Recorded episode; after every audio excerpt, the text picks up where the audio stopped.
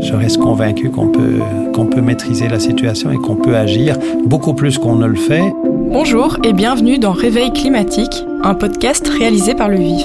Je suis Olivia Lepropre et aujourd'hui nous allons parler de vous, des citoyens ou collectifs qui se démènent pour changer les choses.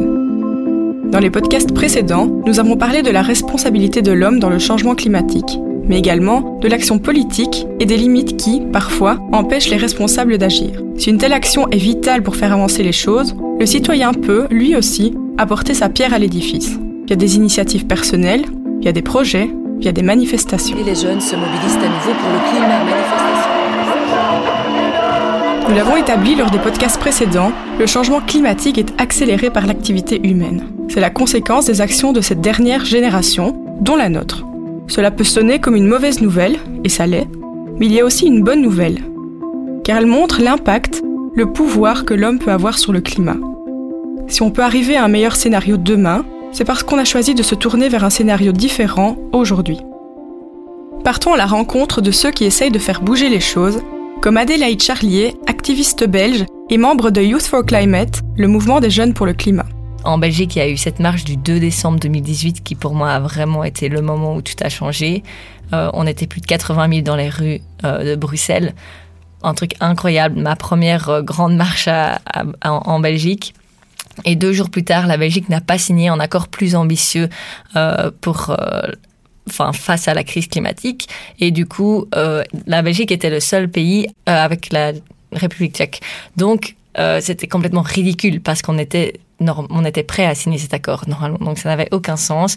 Euh, il y avait ce réel sentiment de trahison en fait euh, de notre gouvernement envers tous ces citoyens qui s'étaient mobilisés pour leur demander d'aller plus loin. Euh, les adultes en fait ils gèrent pas du tout la situation, donc on a besoin de nous-mêmes de se mobiliser. Et se mobiliser les dimanches, c'était pas suffisant parce que on avait beau être plus de 80 000 dans les rues, la Belgique avait clairement pas entendu le message. Du coup, je pense que là, c'est là qu'on est arrivé à cette idée surtout de désobéissance scolaire. On ne va pas aller à l'école parce que normalement c'est notre obligation, mais c'est notre seul moyen peut-être de se faire écouter et de faire écouter des messages qui sont tant et tant oubliés. Adélaïde Charlier a décidé de laisser sa vie étudiante de côté pendant un an. Une année sabbatique et climatique pour mobiliser et conscientiser. D'autres citoyens n'ont pas non plus attendu l'action du gouvernement pour agir. Réparation, circuits courts, monnaie alternative, habitat partagé, les pratiques individuelles pour limiter son impact sur le climat sont nombreuses, avec des choix individuels qui peuvent faire la différence. Koen van de Waal a décidé de très fortement diminuer son impact sur la planète. Il est architecte, habite près de Courtrai et a construit la première maison sous serre en Belgique, un concept venu de Suède qu'il a amélioré pour être entièrement autonome en eau. Donc ici on est dans la serre, donc c'est une, serre classique, façon de dire. C'est comme, comme des serres pour les tomates et, et, tout ça. Avec une différence, dans le toit, on a les panneaux solaires. Et les panneaux solaires sont intégrés dans le verre. La serre, ça c'est notre chauffage. Ça tient la chaleur pour la maison. Donc pendant la journée, euh, en hiver, quand il gèle à l'extérieur, moins, moins 2, moins 4, euh, il y a du soleil ça, va donner ici une, température de 18, 20, 22, ça dépend peu, mais ça monte assez vite. L'idée, ça vient quand je suis très petit. Moi, je suis un, enfant des années 70-80. Donc ça, c'est le démarre du Greenpeace, tout ça. Donc là, j'avais 12 ans. Et là, je me suis dit, bon, ah, quelque chose bien pour l'environnement, pour le climat, pour le milieu, pour tout. Et ça a démarré un peu de ça, mais le plus qu'on vieillit, on voit que euh, le système ne marche pas tellement comme ça. Et là, je me suis dit un peu, bon, quand même, on peut faire mieux qu'on fait maintenant. On est complètement autonome au niveau de l'eau et on est presque, et presque j'ai dit 60% autonome au niveau d'énergie. Donc on n'a que besoin de 40% et c'est ça qui nous manque en hiver. Et on va essayer de encore euh, améliorer ce système que, façon de dire, dans 2-3 ans, il nous manque 5% d'énergie. Notre bâtiment, ça ne perd pas son chaleur. Donc tout ce que nous on fait dans le bâtiment, donc c'est cuisiner, euh, travailler, euh, la lumière, tout ça, ça reste dans, dans la maison Et c'est comme une petite bulle de chaleur qui reste là. Quand on a une euh, canicule, dans le bâtiment, on a un système euh, avec une pompe à chaleur. On peut refroidir tout le bâtiment avec tout le pouvoir qu'on reçoit du soleil. Donc les, les panneaux solaires font l'électricité. L'électricité, c'est stocké dans les batteries.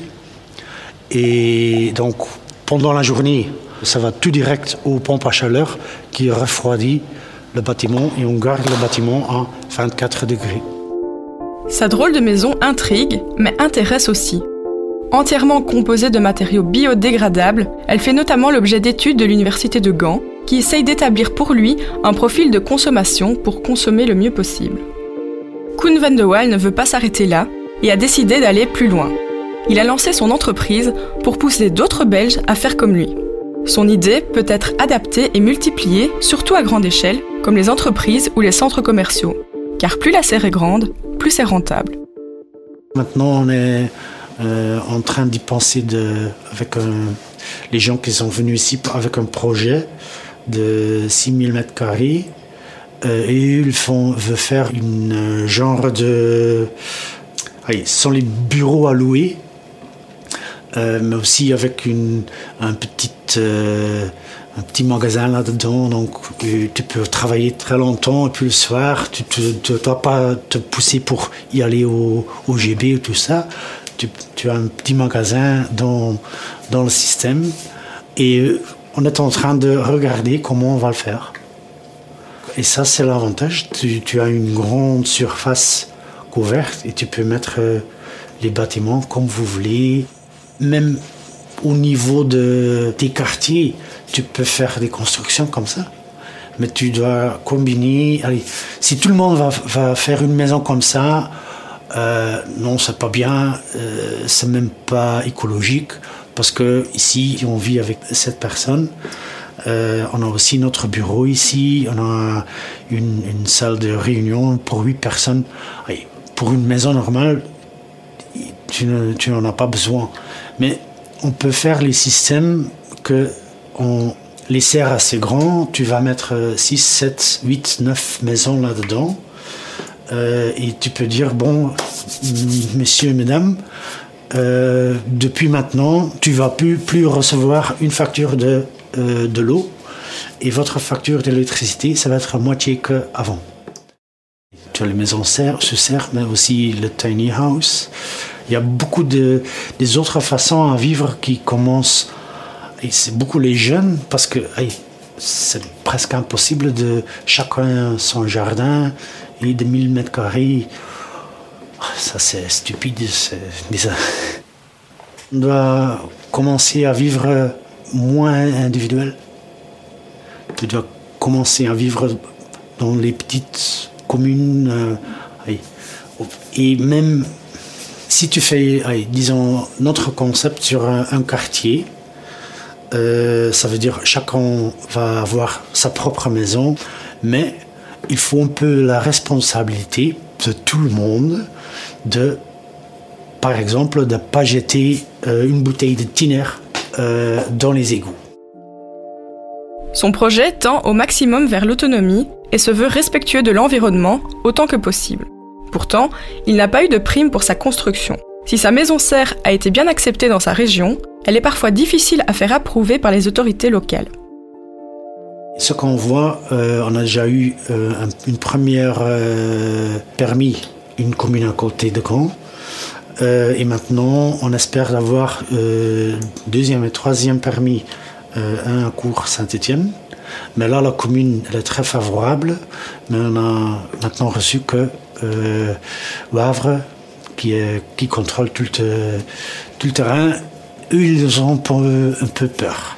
Eux, ils disent que ça va refléter le soleil dans, le vallée, euh, qui n'est pas le cas parce qu'il n'y a personne ici tout autour qui a déjà fait une complainte d'une réflexion. L'autre côté, c'est l'autre côté de Bruxelles, au PEC, on a un peu le même problème. Donc aussi là, on doit on doit se défendre parce que tu vois très bien, il y a des gens qui comprennent très bien et tu as les autres qui, qui n'osent pas dire que bon, oui, non. Euh, et c'est moins dangereux de dire non que oui. Pour l'instant, on a une, société tellement complexe. C'est parce qu'il y a beaucoup de gens qui, je pense, ont beaucoup étudié, qui ont fait ça tellement complexe. Et pour chaque truc qui change, ils veulent faire un petit loi. Si tu prends un grand règle et tu, tu expliques très bien l'idée, le, le pourquoi du règle, tout le monde va le comprendre et c'est très simple. Convaincre les autorités du bien fondé de son projet, c'est également la galère dans laquelle Georges Grosjean est embarqué. Citoyen, ingénieur industriel en électromécanique, il a lancé il y a trois ans un projet de régulation d'énergie, le projet GRAM.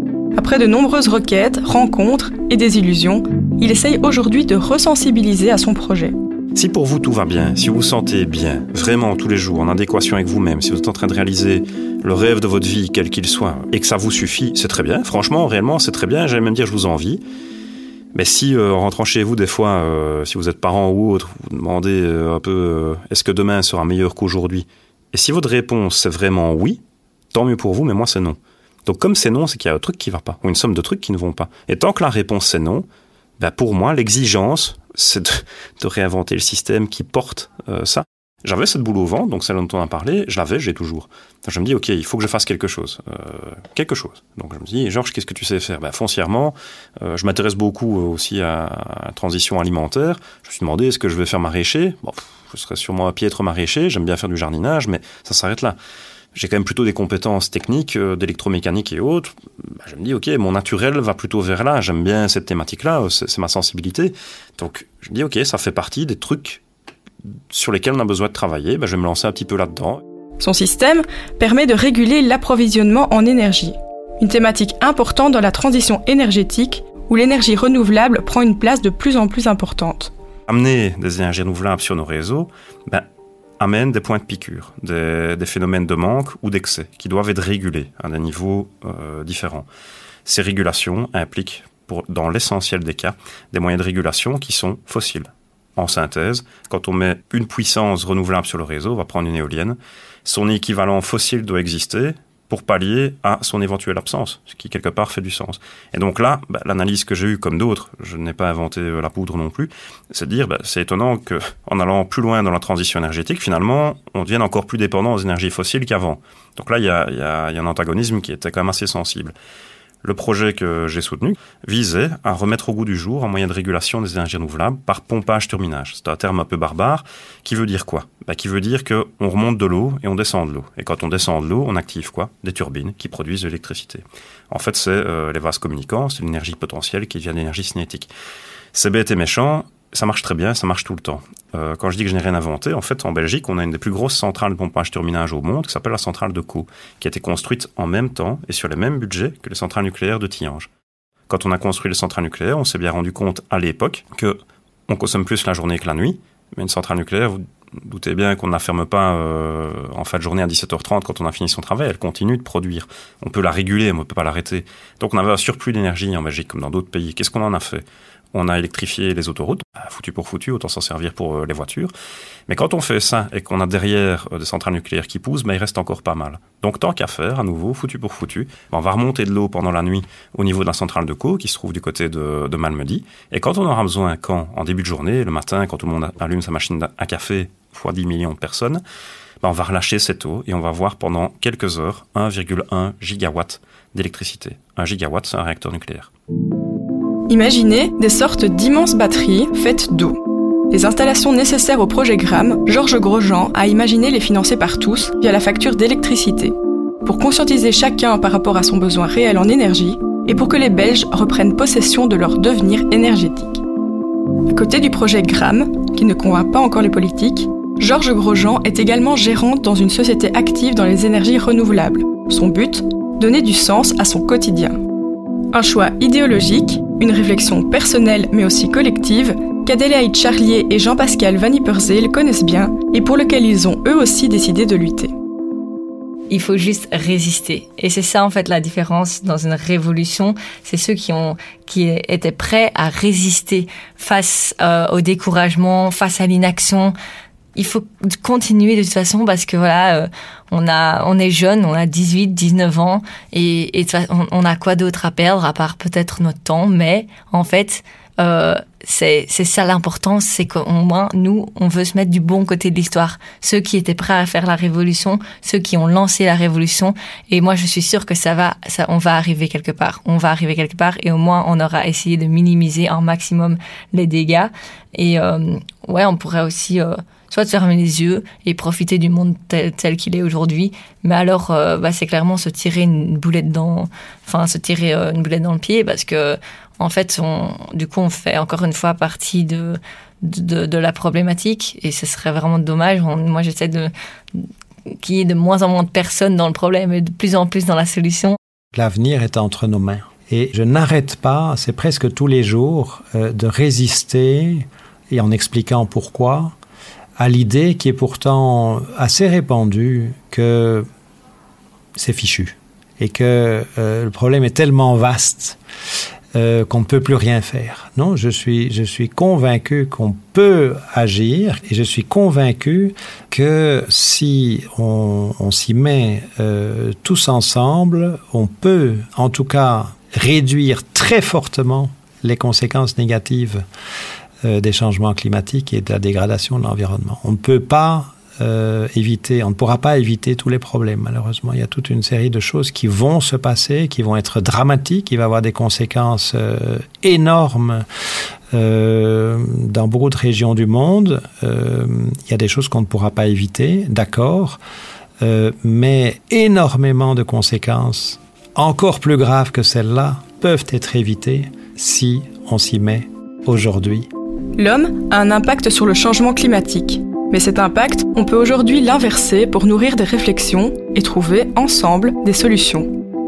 Si l'impulsion doit aussi venir des décideurs politiques, c'est parfois chez les citoyens qu'émergent le plus d'idées innovantes et créatrices.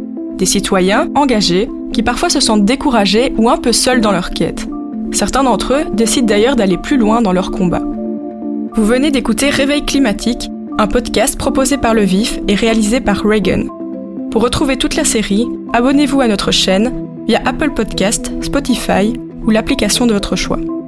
Pour approfondir votre réflexion, rendez-vous sur levif.be slash réveil climatique et sur nos réseaux sociaux. Dans le quatrième et dernier épisode de ce podcast consacré au réveil climatique, nous partirons à la rencontre de ceux qui en ont marre et qui ont décidé de faire entendre leur voix autrement. Et je comprends que le niveau de frustration augmente. On a décidé que c'était pertinent d'utiliser la désobéissance civile parce qu'on voit bien qu'avec les moyens strictement légaux, on n'avance pas suffisamment et qu'on est en train de continuer à endommager notre planète, notre environnement, notre climat. Donc il faut aller plus loin et il faut faire bouger les choses.